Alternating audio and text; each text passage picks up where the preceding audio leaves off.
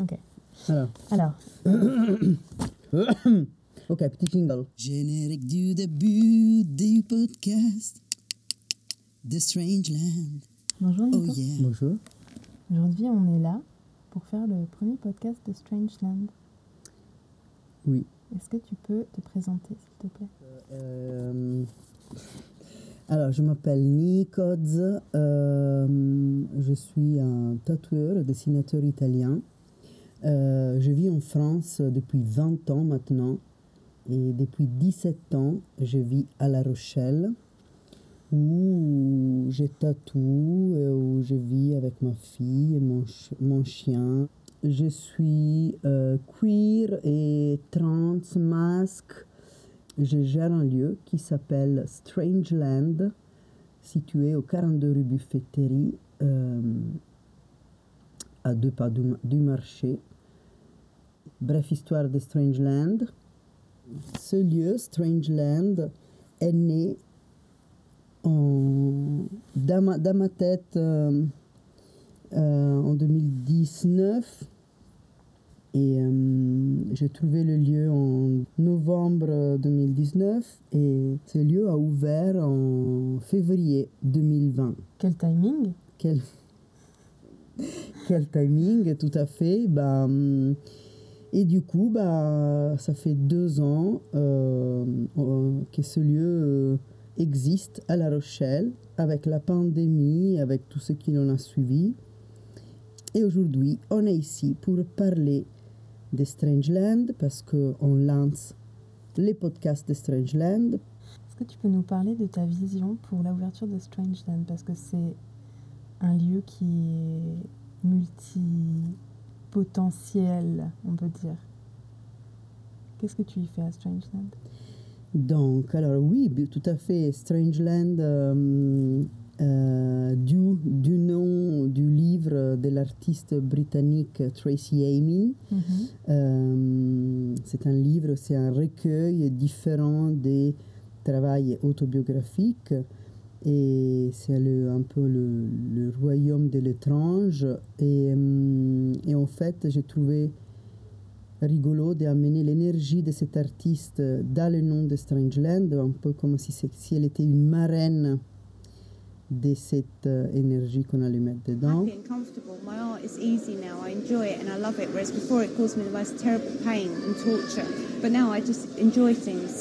I think the art's unimportant in comparison to the idea. The art is like a fingerprint of the idea, really. I don't think anything I do is controversial because it's personal, taken from the individual's viewpoint, which is mine. How can it be controversial? C'est un lieu où l'on fait des tatouages. Euh, ma première passion, des tatouages qui sont liés à mes dessins, aux dessins hum, personnalisés par, euh, aussi par le guest ou les personnes qui travaillent à la boutique, que je vous présenterai plus tard. Et c'est aussi un lieu inclusif euh, où l'on accueille euh, toute individualité et toute identité. Et hum, c'est un lieu de support euh, de la communauté LGBTQIA. Pour un tout petit peu plus d'explications, on a retrouvé notre reporter Mina sur la place de l'hôtel de ville de La Rochelle. Mais c'est quoi exactement? LGBTQIA Wikipédia dit LGBT ou LGBTQIA sont des sigles utilisés pour qualifier les personnes lesbiennes, gays, bisexuelles, trans, queer, intersexes et asexuelles, c'est-à-dire pour désigner des personnes non hétérosexuelles, non cisgenres. Le sigle LGBT est ainsi complété avec d'autres lettres ou avec un plus pour inclure d'autres variantes d'identité de genre, de caractéristiques sexuelles ou d'orientation sexuelle comme la sexualité, la pansexualité ou la bispiritualité. Ces sigles peuvent également être utilisés dans les expressions qui se rattachent à ces personnes. Mouvement LGBT et droit LGBT sont des exemples. Et voilà, il n'y a pas de quoi. Merci Mina. Et où l'on organise des groupes de parole, mais aussi des ateliers, euh, des petits marchés artistiques. euh, et maintenant aussi un, un petit podcast.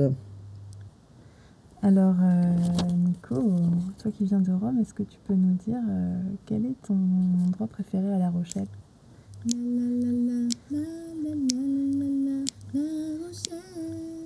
La Rochelle. Et ce que tu aimes à La Rochelle et pourquoi c'est un, endroit important pour toi? Euh, bien sûr, alors, ce que j'aime de La Rochelle, c'est la facilité de déplacement. Stop, stop, stop, stop, stop, stop. On arrête tout, on arrête tout. Excusez-moi, mais qu'est-ce qui m'a pris là? Est-ce que j'ai l'impression que je suis payé par euh, l'office de tourisme Style, euh, je parle de la mobilité à La Rochelle, c'est facile de se déplacer, que on s'en fout. Euh, pourquoi j'aime La Rochelle? Ben, En fait, ce que j'aime de La Rochelle, c'est surtout les liens que j'ai tissés avec mes amis au fil des années à La Rochelle, ou les personnes que j'ai pu rencontrer, probablement des personnes que je vais vous présenter au fur et à mesure des épisodes de ce podcast. J'ai déjà quelques idées. Euh, je pense que c'est plutôt ça que j'aime de La Rochelle, parce que la mer, bon, on peut la trouver partout. Bon, on s'en fout de ça. Bon. Dessiner et dessiner. Euh, et J'aime aussi me balader le long, du, le long de la promenade qui passe devant la médiathèque et qui arrive jusqu'au minime. Est-ce que tu recommandes le tour de la ville en Segway? Oui, tout à fait. Je vous le conseille euh, vivement. Est-ce que tu peux nous parler de ta pratique du tatou Oui, euh, j'ai fait des tatouages depuis des années. J'ai commencé à me faire tatouer quand j'étais au lycée, pas juste après le lycée. Et euh, j'ai fait mon tout premier tatou sur quelqu'un euh, en 1999. On travaillait dans une boutique euh, de tatouages à Rome où moi je faisais les piercings. euh, mais ça m'a mis très très très longtemps avant de, de me lancer vraiment sur des clients. J'ai commencé vraiment à tatouer des personnes que je ne connaissais pas. euh, 2010, 2011 et puis en 2012 j'ai vraiment commencé à tatouer vraiment mes dessins. Et avant j'ai tatoué avec euh, Guichot, euh, la rue de Carme et je me suis un peu déplacée après. euh, j'ai tatoué avec euh, le tatou Family Parlor. C'était la rue Bazoge. Et quand le tatou Family Parlor a fermé, Et en fait, euh, quand je dis que le Tattoo Family Parlor a fermé, c'est qu'il a fermé à La Rochelle. Ils se sont déplacés, ils ont déménagé à Bordeaux. Coucou les copains pendant un an, j'ai un peu réfléchi. Et après, ensuite, j'ai ouvert Strangeland. Ok. Et moi, quand je t'ai connue, tu m'as tatoué à Brighton. Tu faisais beaucoup de guests. euh, est-ce que tu peux nous dire dans quelle ville tu as fait des guests? Pour nous faire rêver Oui, tout à fait. Avant le Covid, euh, je faisais beaucoup de, de guests, euh, bah, notamment à Rome, parce que c'est ma ville d'origine, au Ten Bells Tattoo de Rome, ensuite euh, au Mystery Tattoo Club de Paris, la boutique de Easy Sacha, où j'ai tatoué avec euh, des tatoueurs de talent, Just, Karl Mark, Guillaume, c'était très cool. J'ai tatoué à Brighton au 1770 Tattoo. C'est la boutique euh, de la légende du tatou queer euh, et alternatif euh, Alex Binny. Euh, j'ai tatoué à Amsterdam chez Angélique au salon Serpent, Serpente. Euh, et à New York chez Ethos World, une boutique qui était à Brooklyn où elle travaillait ma, ma pote Zoe Bean. Et maintenant, Zoe Bean et son collègue tatoueur Drew Linden, ils ont ouvert une boutique qui s'appelle New Moon Tattoo Studio, toujours à Brooklyn. Mais... Et j'ai tatoué. Oui, j'ai tatoué ben, en France chez Turbo Zero à Nantes. Et. euh, et je crois que c'est tout. Je m'embrouille, je suis vieux, je sais plus. Je pense que c'est tout. Merci de nous avoir fait rêver avec toutes ces destinations euh, merveilleuses. Queeritude, c'est le segment Queeritude du podcast. Oui. Est-ce que tu peux nous parler de, Queeritude. de queeritude? Queeritude. Oh yeah, yeah. Oui Vas-y. Et, bah, queeritude, queeritude parce que bah, euh, Strangeland c'est un endroit ex- exclusif, exclusif, Mais aussi mais aussi, inclusif. mais aussi mais aussi inclusif. Donc, toute identité, toute orientation sexuelle et toute individualité est bienvenue ici. Et parce que euh, ça arrive le plus souvent que l'on croit de se sentir un peu en décalage avec la norme. Et, hum, et c'est bien d'en parler, c'est bien de savoir qu'il y a de la place pour tout le monde. Du coup, euh, quelle est la place de la diversité dans ta pratique? Bah, il n'y en a pas. Non, je rigole. ben, je pense que ma seule existence fait que si je ne donne pas de la place à la diversité dans ma vie, ben, je n'existerai pas. Mais mis à part le blague, euh, je pense, comme je disais, que euh, j'ai envie en fait d'accueillir toute diversité. et même si des fois ça peut être pas facile, aussi des fois il y a des diversités qu'on ne voit pas forcément tout de suite, mais en tout cas savoir qu'il y a de la place pour tout le monde d'exister. On n'est pas obligé d'être dans la norme pour bien avancer en fait. Merci. Est-ce que tu peux nous parler de ta pratique artistique? euh, alors ma pratique artistique euh, fait vraiment partie intégrante de ma vie. Euh, avec le tatouage, avec le dessin, avec le journal graphique. je sais que quand je vais pas super bien, c'est parce que je suis en train de laisser de côté euh, mon, espace, mon espace intérieur. Et pour retrouver mon espace intérieur très très vite, euh, pour me recentrer en fait sur des bonnes énergies, souvent j'ai besoin d'avoir un temps pour moi, pour dessiner, pour, euh, pour créer une image. Mhm. ça, ça fait vraiment partie de mon, de mon bien-être. Mhm. Euh, j'ai fait des, des études d'illustration, j'ai toujours dessiné, puis avec le tatou, puis en ce moment en particulier, je suis en train de euh, dessiner ma prochaine BD qui va sortir en Italie. Euh, et en France aussi, il y en a une qui va sortir en France bientôt, j'espère. Donc, celle d'avant qui a été sortie en Italie en 2020. On va voir ça va s'appeler Play with Fire aux, éditions ici même. Je vous donnerai des nouvelles hein, plus tard. Très bien. Tu as travaillé récemment pas mal avec le textile. Tu as fait une collection de marinières upcycled. C'est vrai. Et ben, mais oui, ben, en fait, euh, c'était pendant les différents confinements où le tatou s'était un peu ralenti. Et hum, j'avais le choix de, de, paniquer, de courir. Euh, dans tout le parc de La Rochelle que j'aime tant, tout nu, les bras en l'air, en, criant. Ah, ou alors essayer de faire du sens du temps qui m'était imposé, du temps libre, entre guillemets, qui m'était imposé, et hum, de mettre en place quelque, une activité qui, qui n'avait pas forcément un, but professionnel, même si après j'ai vendu ces marinières et que ça m'a donné beaucoup de plaisir et ben, ça a été d'acheter en, de deuxième main euh, des, des vêtements imprimés à rayures, des marinières sur lesquelles j'ai peint et, j'ai brodé en fait euh, souvent des, des coquelicots aux couleurs fluo. C'était très drôle et c'est quelque chose que je vais bientôt remettre en place parce que j'ai bien aimé. Je me suis pris un peu pour le, je sais pas, le Jean-Paul Gaultier.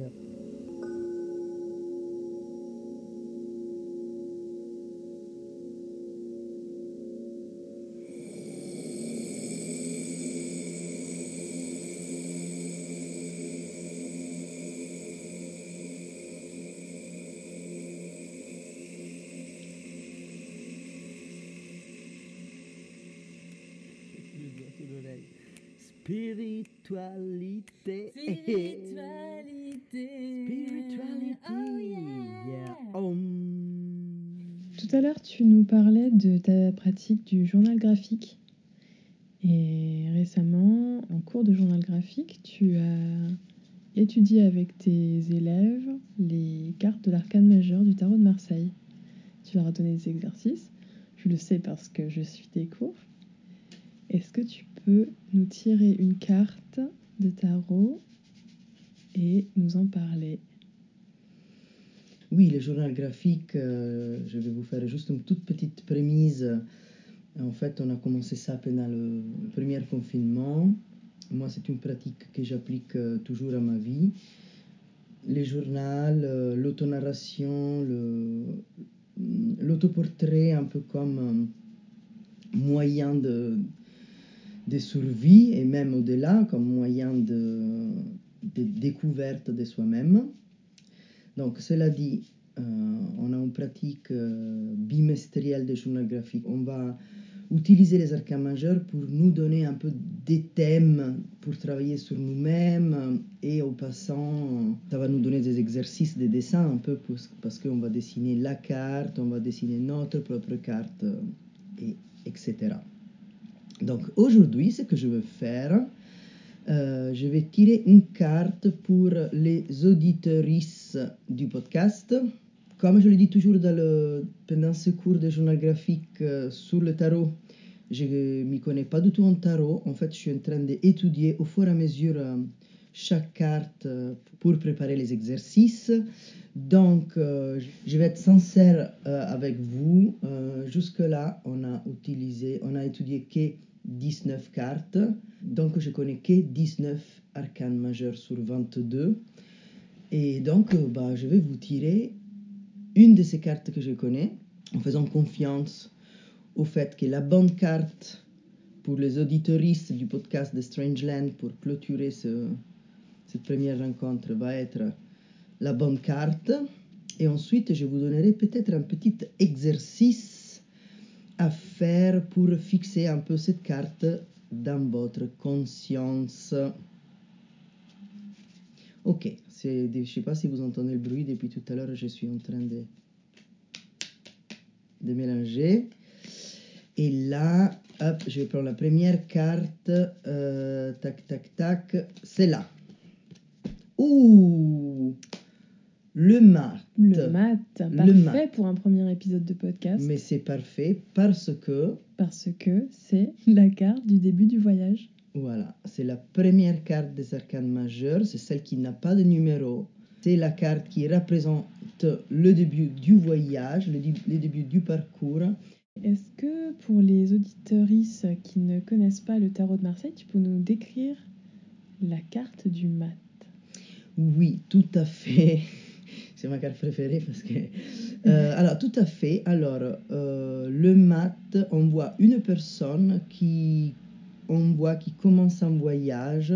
Et à quoi on comprend qui commence ce voyage? Eh ben, C'est parce que cette personne a un petit baluchon accroché à un bâton sur son épaule, vraiment l'imaginaire classique euh, du vagabond, de celui qui commence un voyage, il met toutes ses affaires dans un tissu, il le noue, il en fait un bolochon et il part. Il a un bâton de marche et il a le, le jambe qui, qui trace. Et il y a aussi quelque chose qui lui pousse aux fesses. Ça se Mhm. dit ça? Oui. Ok, il y a quelque chose qui lui pousse aux fesses. Et ben, en fait, c'est un, c'est un petit chien qu'il est trop beau, ben, qui en fait, il est accroché à ses fesses. Et il lui a carrément déchiré le pantalon. Et en fait, euh, c'est vraiment le voyage qu'on commence parce qu'on pense qu'on est tranquille, mais en fait, on n'est pas tranquille du tout. Il faut Mhm. se mettre en marche, il faut y aller. Si Il y a une pas- sorte dans cette carte de naïveté finalement nécessaire à entamer un voyage malgré les, les, les périls qu'on pourrait encourir. Il faut parfois fermer un tout petit peu les yeux pour ne pas écouter la peur. Tout à fait. C'est vrai que c'est pas très. Il n'a pas sa valise à roulettes. euh, il n'a pas un petit sac avec ses papiers dedans. Il n'y a on pas, d'assurance voyage? pas d'assurance voyage. Je pense qu'il a fait ça à la sauvette. Merci. Donc, euh, on a dit la carte du début du voyage, mais c'était aussi euh, un voyage qui peut être intérieur. C'est quelque chose qu'on entreprend. C'est aussi le voyage du cœur. Donc, en fait, on commence son voyage, mais on ne s'éloigne pas de soi-même. c'est un voyage vers nous-mêmes. Donc, ce que je vais vous demander de faire, si vous avez un journal, vous allez le prendre. Si vous n'avez pas de journal, c'est très mal. Je vous le dis tout de suite, ça se passe très mal pour vous. allez chez Monoprix, Carrefour, euh, l'artisan du coin, euh, allez récupérer des vieilles feuilles, euh, des imprimantes qui, ont, qui se sont mal imprimées et vous les scotchez ensemble. M'en fiche, mais c'est très bien, moi je trouve d'avoir un journal. Est-ce que tu en penses, Justine? Est-ce que je suis un peu dure? C'est vrai que tu es un peu dure, mais je pense que tu es juste. Donc, prenez votre calepin, quelque chose où vous allez noter, mais quelque chose que vous, avez, que vous allez garder et qu'au fur et à mesure des épisodes, bah, vous pouvez aller revisiter. Et hum, j'aimerais bien que là, on prend une respiration on tombe nos épaules, on le roule en arrière. On bouge un peu notre cou, notre tête. Vous ouvrez votre page de journal et vous allez me faire quatre petites listes de courses. Mais ce n'est pas les courses. Euh, la première liste, ça sera marqué une liste de minimum trois choses, situations, personnes, énergie, sentiments qui vous rendent heureuse. Ensuite, vous allez faire une petite liste des au moins trois nouvelles choses que vous voulez initier. Quand je dis choses, ça peut être habitude, ça peut être euh, activité, ça peut être euh, rencontre, pratique. Merci Justine. Euh, et aussi, on va quand même un peu regarder la réalité en face parce qu'on aime quand même ça, surtout parce qu'on aime rêver et les deux ne peuvent pas exister l'un sans l'autre. L'un sans l'autre. Vous allez aussi faire une liste, toujours ces listes des minimum trois, euh, des trois attitudes, habitudes que vous voulez laisser tomber, que vous savez qui vous rendent pas heureuse ou qui ne vous font pas du bien, mais qui vous faites quand même, et c'est pas grave. Vous n'êtes pas obligé de les laisser tomber tout de suite, mais juste au moins vous les marquez dans la liste et vous dites bon ça j'en veux plus. Voilà. Dernier exercice. Dernière liste j'aimerais bien que vous allez explorer dans votre souvenir s'il y a déjà des pratiques euh, que vous avez en place, des rencontres, des sentiments que vous avez en place qui vous font du bien.